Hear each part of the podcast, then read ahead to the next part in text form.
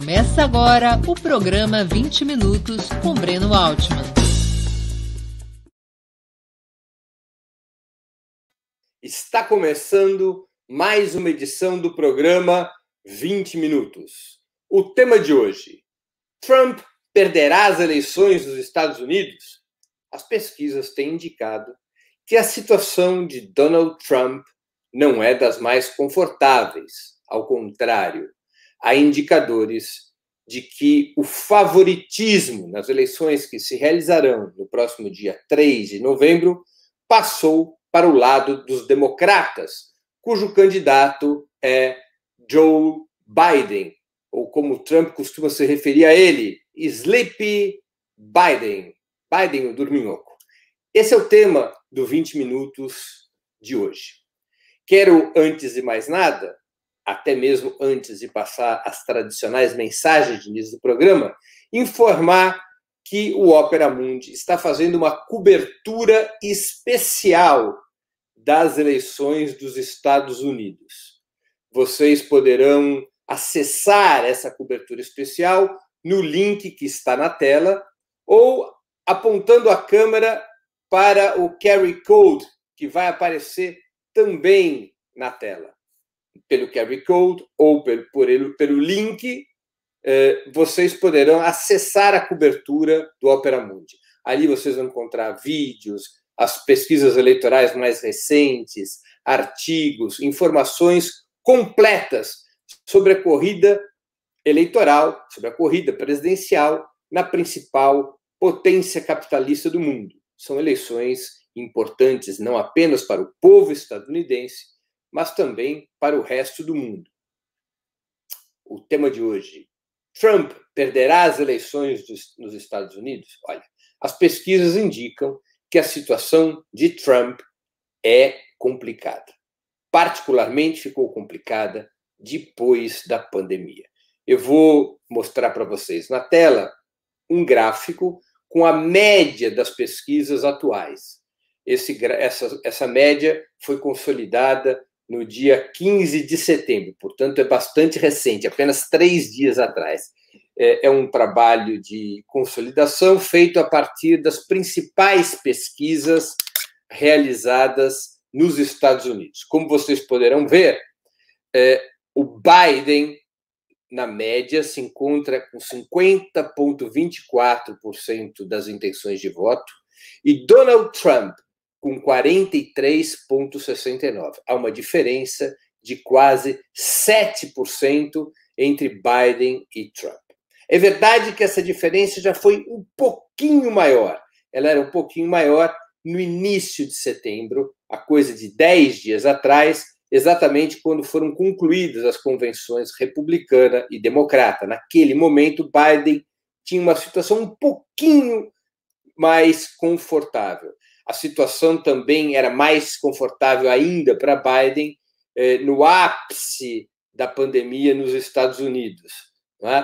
Uh, quando, quando, na verdade, quando começa a chamada segunda onda da epidemia nos Estados Unidos, que foi em meados de agosto, como vocês podem ver pelo gráfico. Mas, de toda maneira, a diferença se encontra em quase 7%. Vamos nos recordar que em 2016 a Hillary ganha as eleições com 2,09% na frente de Donald Trump. Embora Hillary Clinton tenha tido quase 3 milhões de votos a mais do que Trump, esses 2,09% que ela ficou acima corresponde a quase 3 milhões de votos, ela perdeu as eleições porque no colégio eleitoral, que é quem realmente, o organismo que realmente elege o presidente dos Estados Unidos, no colégio eleitoral, Trump teve 304 votos contra 227 de Hillary, porque mesmo que a diferença em muitos estados seja de 0,1%, quem ganha leva todos os delegados para o colégio eleitoral. Isso permitiu a Trump ter uma eleição folgada contra Hillary no colégio eleitoral. Portanto, vamos aqui supor, uh, apenas para efeito especulativo, que essa diferença de 7% hoje garantiria a vitória de Biden no colégio eleitoral, mas se essa diferença vier a cair para 2%, por exemplo, aí a situação de Biden pode repetir a de Hillary, por conta do sistema eleitoral dos Estados Unidos. Eu vou repetir: o sistema eleitoral dos Estados Unidos não é de votação direta. Os eleitores escolhem seu candidato a presidente, mas essa escolha apenas serve para contabilizar votos que elegem delegados de cada estado para o Colégio Eleitoral Nacional. São delegados de cada estado. Na maioria esmagadora dos estados, quem ganha eleição num determinado estado leva todos os delegados para o colégio eleitoral. Então, isso pode criar uma distorção entre o voto popular e o voto que efetivamente elege o presidente da República, que é um voto indireto. É um voto de delegados dos estados, conforme reza a Constituição dos Estados Unidos da América é uma eleição muito pouco democrática, como vocês podem ver. A vontade popular nacional nem sempre é respeitada. Ao menos duas vezes isso já aconteceu. George W. Bush ganha as eleições contra Al Gore em 2000 sem ter maioria do voto popular, e o mesmo ocorreu, como eu já disse, quando Trump ganha as eleições contra Hillary Clinton em 2016. Portanto, embora Trump esteja em dificuldades, e não são dificuldades pequenas, é uma diferença de quase 7 pontos percentuais, faltando apenas 45 dias para as eleições, embora ele esteja em dificuldades, o resultado das pesquisas e da própria votação popular não necessariamente apontam que o vitorioso será Biden. Biden tem que manter uma distância relativamente folgada no voto popular para garantir a eleição de delegados que lhe deem a vitória no colégio eleitoral. Por isso que nos Estados Unidos, mais importante que disputar o voto popular é ter uma estratégia estado a estado, de tal maneira que você possa conquistar essa maioria de delegados, especialmente nos estados mais populosos, aqueles que indicam maiores delegados. Os delegados são proporcionais ao número de eh, cidadãos de cada estado. Então, a Califórnia, onde tem o maior colégio eleitoral, o maior número de delegados, depois vem a Flórida e Nova York, e assim por diante. Então, essa estratégia de luta estado por estado é mais importante do que a conquista do voto popular. Trump usou a seu favor essa estratégia nas eleições de 2016 com sucesso. Perdeu no voto popular e ganhou no colégio eleitoral e sagrou-se presidente dos Estados Unidos. Por que, a situação de Trump é difícil? Especialmente por causa da pandemia. Até o início da pandemia, Trump tinha uma, relação, uma situação relativamente confortável.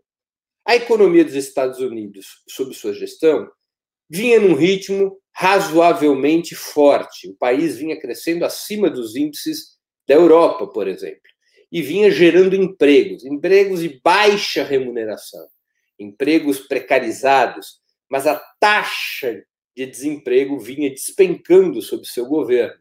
Praticamente os Estados Unidos se aproximavam de uma situação de pleno emprego.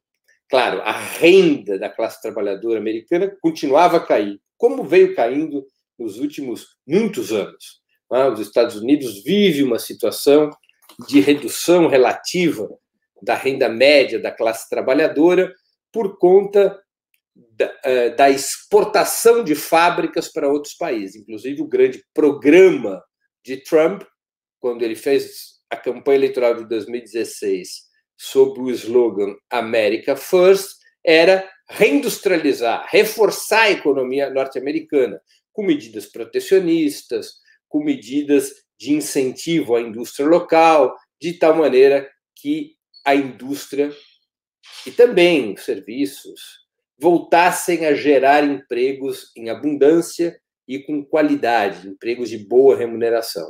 Esse foi o grande programa de Trump nas eleições de 2016.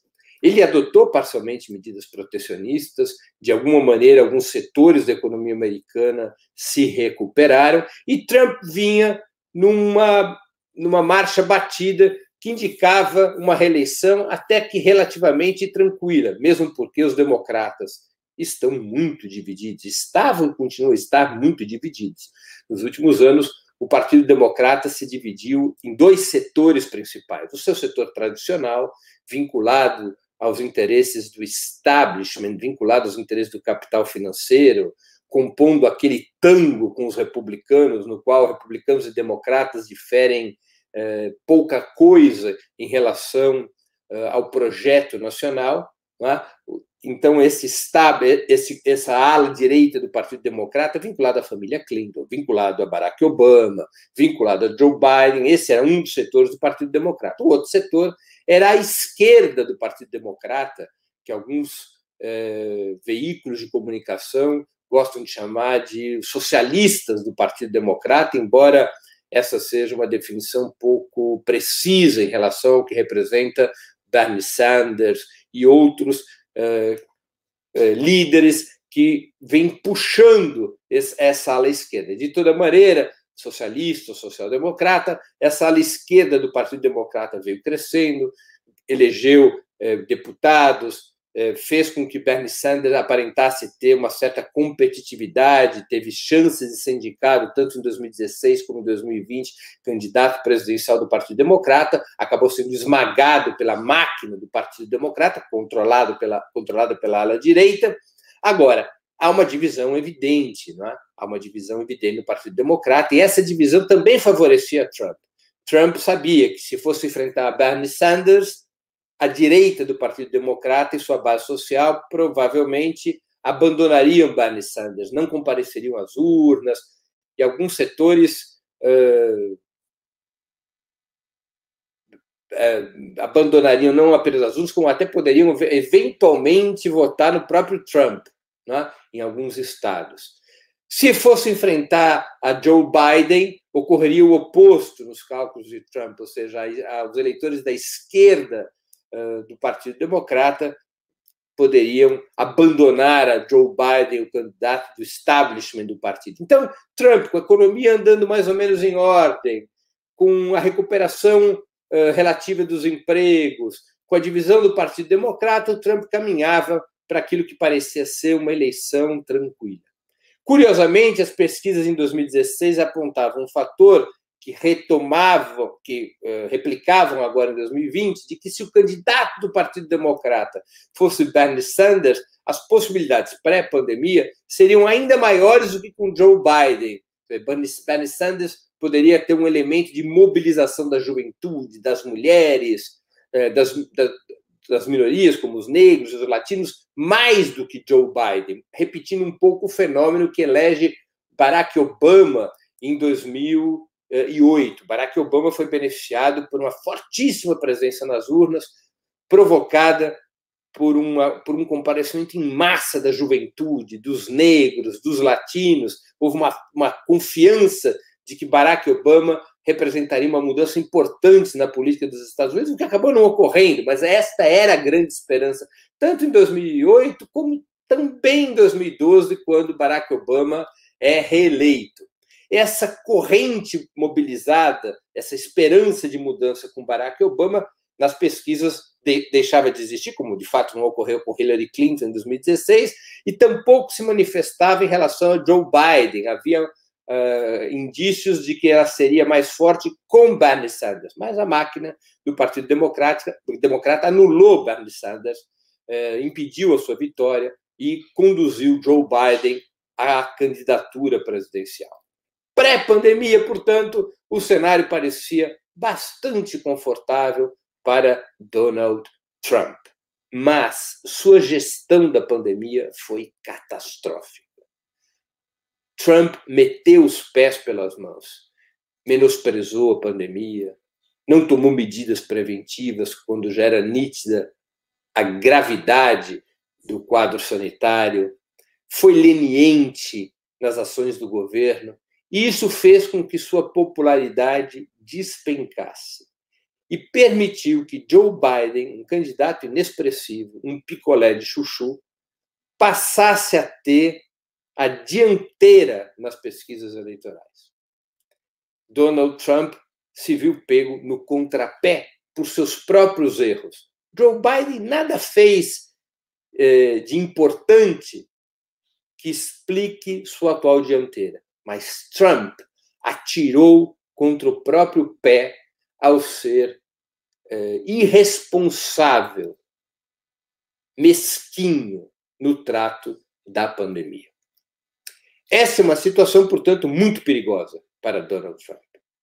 Embora ele ainda continue a deter a iniciativa política, embora ele conte com um adversário que se comporta permanentemente na defensiva, um adversário dúbio, que não tem uma clareza programática sobre os principais pontos do país, embora ele tenha um cenário político que não é estruturalmente muito complicado, o fracasso em relação à pandemia amarra os pés de Trump. De alguma maneira, para que Trump possa recuperar essa desvantagem que tem em relação a Joe Biden, ele tem que contar com o desenvolvimento da vacina pelos laboratórios privados, cujas pesquisas têm sido bancadas pelo governo dos Estados Unidos com a pré-compra de doses do produto, especialmente as pesquisas do conglomerado entre Pfizer e Moderna, que já estão na fase 3 das, das pesquisas da vacina, e caso ela venha a ser anunciada nas próximas semanas, já com data para vacinação em massa, já com a fase 3 aprovada, garantindo que essa vacinação em massa será segura e terá um grande efeito na prevenção do novo coronavírus, esse tipo de notícia, bem propagandeado, bem alardeado, pode ajudar Trump a recuperar essa diferença em relação a Joe Biden. De alguma maneira, portanto, os laboratórios privados americanos se transformaram em importantes cabos eleitorais de Donald Trump. Os democratas optaram por uma estratégia de outro tipo. Ao contrário de Trump, que insiste na polarização, esta é a lógica de Donald Trump: manter a polarização, colocar os democratas como um perigo para a segurança nacional, colocar o Partido Democrata e Joe Biden como uma força política que abriria as portas para o socialismo nos Estados Unidos. Vejam só, Joe Biden identificado com o socialismo. Ao invés do que faz Donald Trump, que aponta Biden como um aliado dos inimigos geopolíticos norte-americanos, especialmente a China e a Rússia. Ao contrário, portanto, dessa estratégia polarizante de Trump, que tenta manter mobilizado o tempo todo sua base social, a opção de Joe Biden dos democratas, desde o momento em que enterraram a candidatura de Bernie Sanders, vai no sentido oposto. A candidatura de Biden representa uma manobra dos democratas ainda mais à direita. O programa defendido por Joe Biden é um programa muito mais recuado que o da própria Hillary Clinton em 2016. Joe Biden não assumiu nenhum dos itens, nenhum dos programas fundamentais de Bernie Sanders durante as primárias democratas. Ele não é, defende o perdão das dívidas estudantis, ele não defende a criação de um sistema público de saúde universal, ele não defende nenhum ingrediente de ruptura com o que é o centro, a estrutura central é, da economia e dos direitos dos Estados Unidos. Joe Biden propõe retificações em relação à política de Donald Trump. Mantém seu compromisso com as políticas neoliberais, mantém seu compromisso com o sistema privado de saúde. Basicamente, eh, Joe Biden nada tem a apresentar acerca disso, salvo uma genérica promessa de retomada da construção de um plano público de saúde para aqueles cidadãos e cidadãs que tenham menos recursos.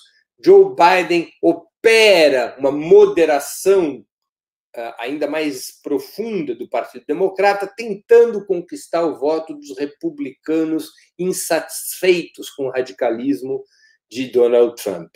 Essa é a estratégia dos democratas, que coloca Joe Biden sempre na defensiva, porque ele não possui elementos de construção de antagonismo contra Donald Trump.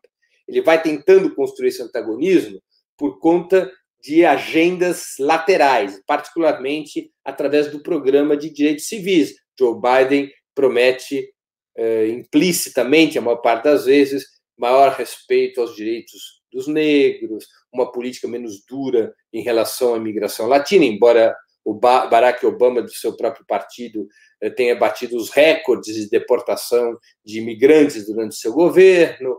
Joe Biden promete uma política de maior respeito aos direitos das mulheres, promete aquilo que a socióloga Nancy Fraser é, muito bem caracterizou como neoliberalismo progressista, ou seja, a mesma política econômica de Trump no essencial, a mesma lógica do Estado mínimo no essencial, mas com respeito aos direitos das minorias. Esse aspecto progressista que Joe Biden mobiliza para conseguir arrastar para a sua candidatura é, o voto anti-Trump, mas tentando flertar, tentando estabelecer pontes com o eleitorado moderado dos republicanos, que as pesquisas indicam estar relativamente inquieto, frustrado, uh, conflitante com Donald Trump. Por isso nós temos essa situação um pouco esquisita. Donald Trump tem a iniciativa política, bate o tempo todo nos democratas, os democratas parecem estar numa situação de defensiva no seu discurso, mas estão na frente das pesquisas, por conta da má gestão da pandemia. O cenário é, portanto, um cenário desfavorável fotograficamente a Donald Trump, mas ele não está batido. Não apenas porque esses laboratórios podem anunciar a vacinação em massa a qualquer momento das próximas semanas, mas também porque os democratas escolheram um candidato que não oferece claramente uma saída para a massa do povo americano, diferente daquela que é proposta por Donald Trump. Ao fazê-lo, com a lógica de angariar o voto do eleitor centrista, do, do eleitor moderado, do republicano arrependido, ao fazê-lo com esta lógica, deixou descoberto um amplo setor da sociedade americana, formado especialmente pela juventude, eh, pelos setores mais mobilizados, que foram à luta contra Trump nas ruas, que apoiaram Bernie Sanders, setores esses que podem simplesmente não comparecer para votar. Nos Estados Unidos, o voto é facultativo.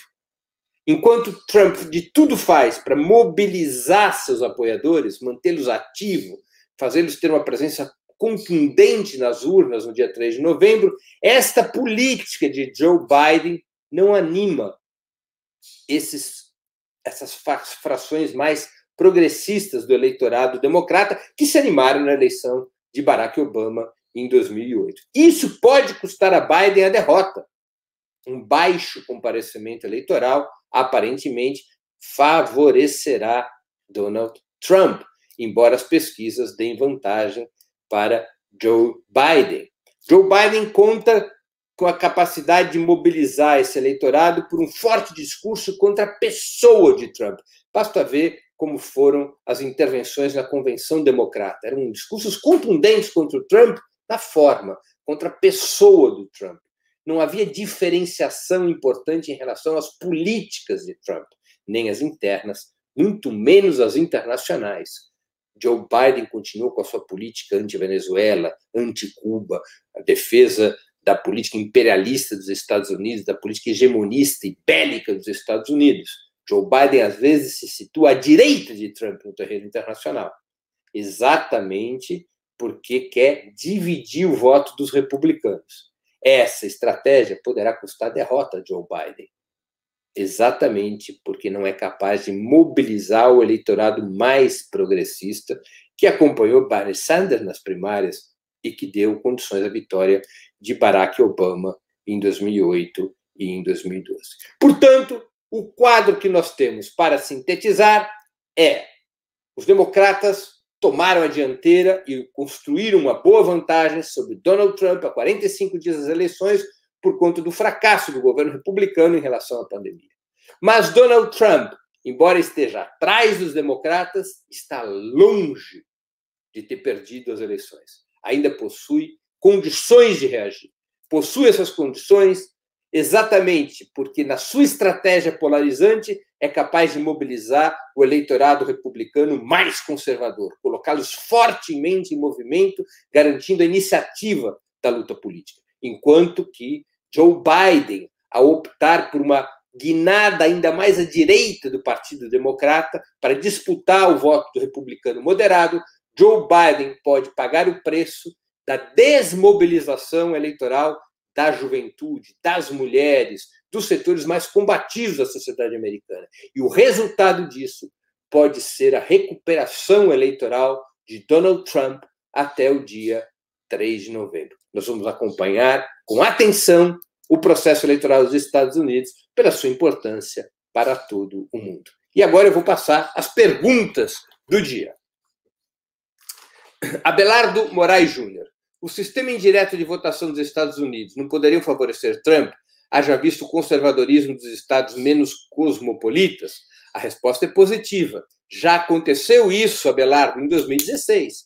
Como eu disse no início do programa, Hillary Clinton teve quase 3 milhões de votos a mais do que Trump e perdeu no colégio eleitoral, exatamente por esse fenômeno que você mesmo identificou, o fenômeno pelo qual a votação nos estados deu maioria de delegados a Donald é, é, Trump. Né? Esse fenômeno, ele realmente ele pode se repetir. Ele pode se repetir. Vamos à próxima pergunta, da Lia Oliveira. Essa que contribui conosco com o super chat. Obrigado, viu, Lia? Essa prevalência do colégio eleitoral se mantém mesmo quando o oponente ultrapassa 50% ou tem a vantagem de mais de 10%? Lia, é, pela Constituição Americana, cada estado decide a forma como elege os delegados. Não há uma regra nacional. Na maior parte dos estados, é um sistema de maioria simples. Quem tiver mais de 50% dos votos, de maioria absoluta, quem tiver mais de 50% dos votos, leva tudo. Leva todos os delegados, não há proporcionalidade. Essa é a regra que prevalece. Há alguns, alguns outros estados que têm regras diferentes, mas a regra majoritária, se não me engano, em 38 dos 50 estados, é quem faz 50% mais um leva todos os delegados. A Ana T, nova, novo membro do nosso canal no YouTube. Agradeço a Ana T por essa sua inscrição como membro pagante do canal do Opera Mundi no YouTube. Como as manifestações Black Lives Matter estão influenciando essa eleição? Olha, é, bastante porque ajudam a linha do Partido Democrata. Ou seja, o Partido Democrata, em tese, capitaliza a, a, sensação, a percepção antirracista na sociedade americana contra o governo Donald Trump. Donald Trump tem defendido as polícias que mataram negros, que, que, que agrediram negros nos últimos, nos últimos meses, há uma identificação dessa violência policial racista com Donald Trump, e o movimento Black Lives Matter, embora não, não apoie explicitamente a Joe Biden, embora é, não tenha plena identidade ideológica, como representa Joe Biden, a luta antirracista, em tese, fortalece Biden. Biden é visto, nesta lógica, como um anti-Trump. Dentro daquela daquele conceito que eu citei há pouco, ou seja, do neoliberalismo progressista. Joe Biden, em termos de política econômica e de política internacional, é a mesma coisa que Trump na prática, só que ele, no que diz respeito a direitos civis, entre, entre esses direitos civis e os direitos da população negra nos Estados Unidos, eh, Biden é identificado com uma política mais progressista do que Trump nesse terreno. E, portanto, a luta antirracista ao menos em tese, carreia votos para Joe Biden. Roseli Franco. Trump pode usar a invasão da Venezuela para se reeleger? A pandemia no Brasil está atrapalhando esse intento? Olha, Roseli, é, eu não acredito que Trump é, faça alguma ação militar espetacular antes das eleições, alguma agressão contra a Venezuela ou alguma provocação mais ampla contra o Irã. Mas ele utiliza dos inimigos de sempre, Venezuela, Irã, Cuba, para uh, emular, para incentivar este nacionalismo xenófobo dentro dos Estados Unidos, que é uma importantíssima força eleitoral.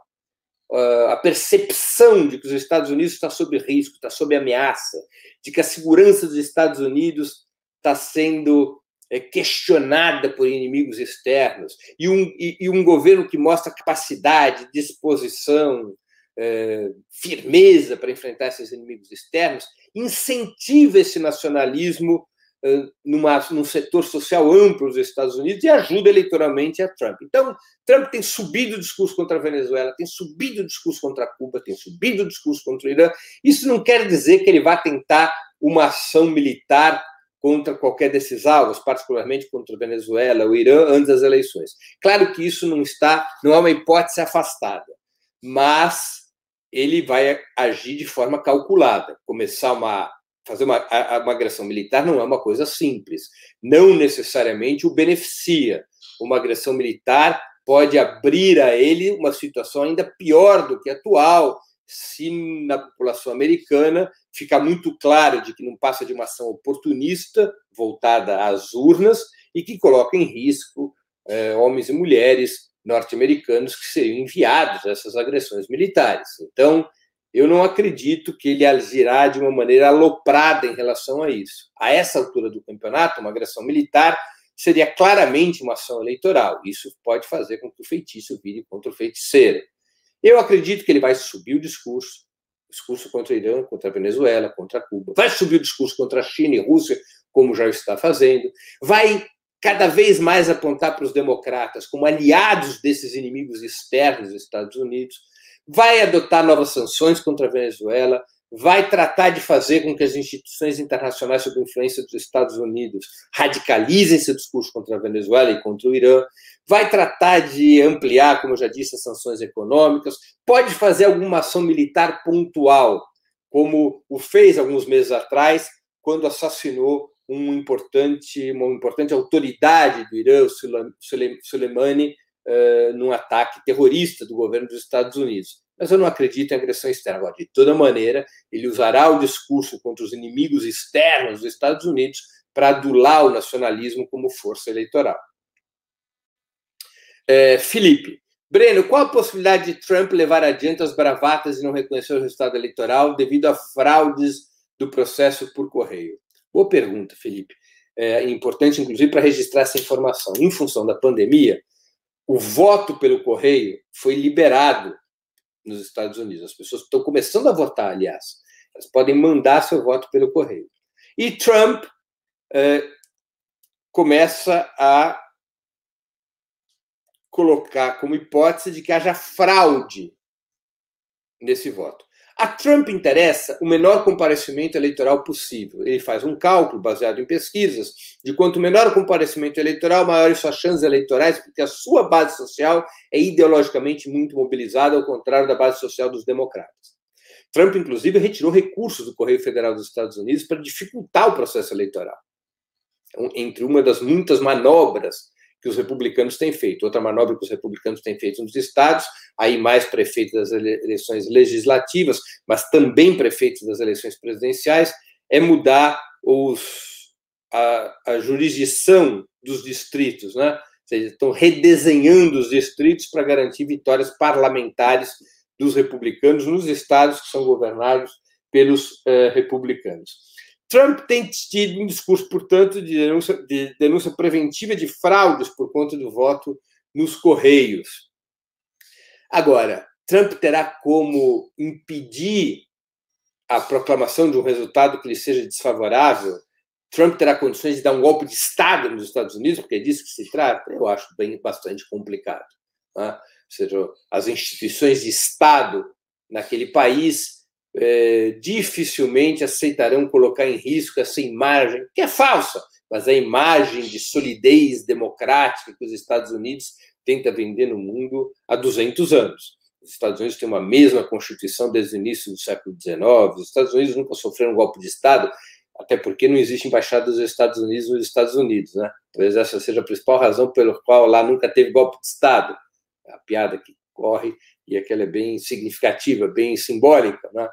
É, lembremos o que aconteceu em 2000. Em 2000 eram evidentes as fraudes a favor de George W. Bush, Al Gore tinha tido maioria do voto popular, é, e a Corte Suprema sacramentou a vitória de George W. Bush, embora houvesse fortes indícios de que aquela eleição tinha sido fraudada e de que Al Gore deveria que deveria haver recontagem e que Al Gore provavelmente tivesse sido eleito presidente dos Estados Unidos em eleições limpas. Ainda assim, a Corte Suprema, para preservar a imagem dos Estados Unidos, sagrou, consagrou a vitória de George W. Bush. Eu não acredito que seja diferente agora, mesmo que Trump esperneie, grite, berre, eh, eh, as instituições do Estado americano tratarão de garantir uma imagem de normalidade eu não acredito que vai acontecer nenhuma coisa diferente disso, viu, é, Felipe? Alexandre Guiar dos Santos, a tensão nas eleições estadunidenses pode levar a conflitos abertos entre os polos em disputa? Parece que Trump e Biden não reconhecem um resultado desfavorável. Bom, é uma pergunta semelhante àquela do Felipe. Eu acho que vai ter conflito, vai ter tensão, vai ter gritaria, mas, repito, eu não acredito que as instituições do Estado, a Corte Suprema em especial, vá permitir que uh, o rei fique nu, ou seja, que essa que o caráter intrinsecamente antidemocrático uh, dos Estados Unidos tenha suas entranhas abertas à sociedade interna e ao mundo exterior. A Corte Suprema deverá sacramentar um resultado e impedir qualquer transborde dessas tensões que possivelmente existirão no transcurso ou após a apuração nos Estados Unidos. O Felipe Paris e Dias de Moraes. Bom dia, Breno. Quais serão as reverberações para o Brasil, levando em consideração o resultado de Trump ou Biden nas eleições, inclusive para as eleições de 2022? Grosso modo, Felipe Paris, é, Trump é Bolsonaro, Biden é PSDB. Né?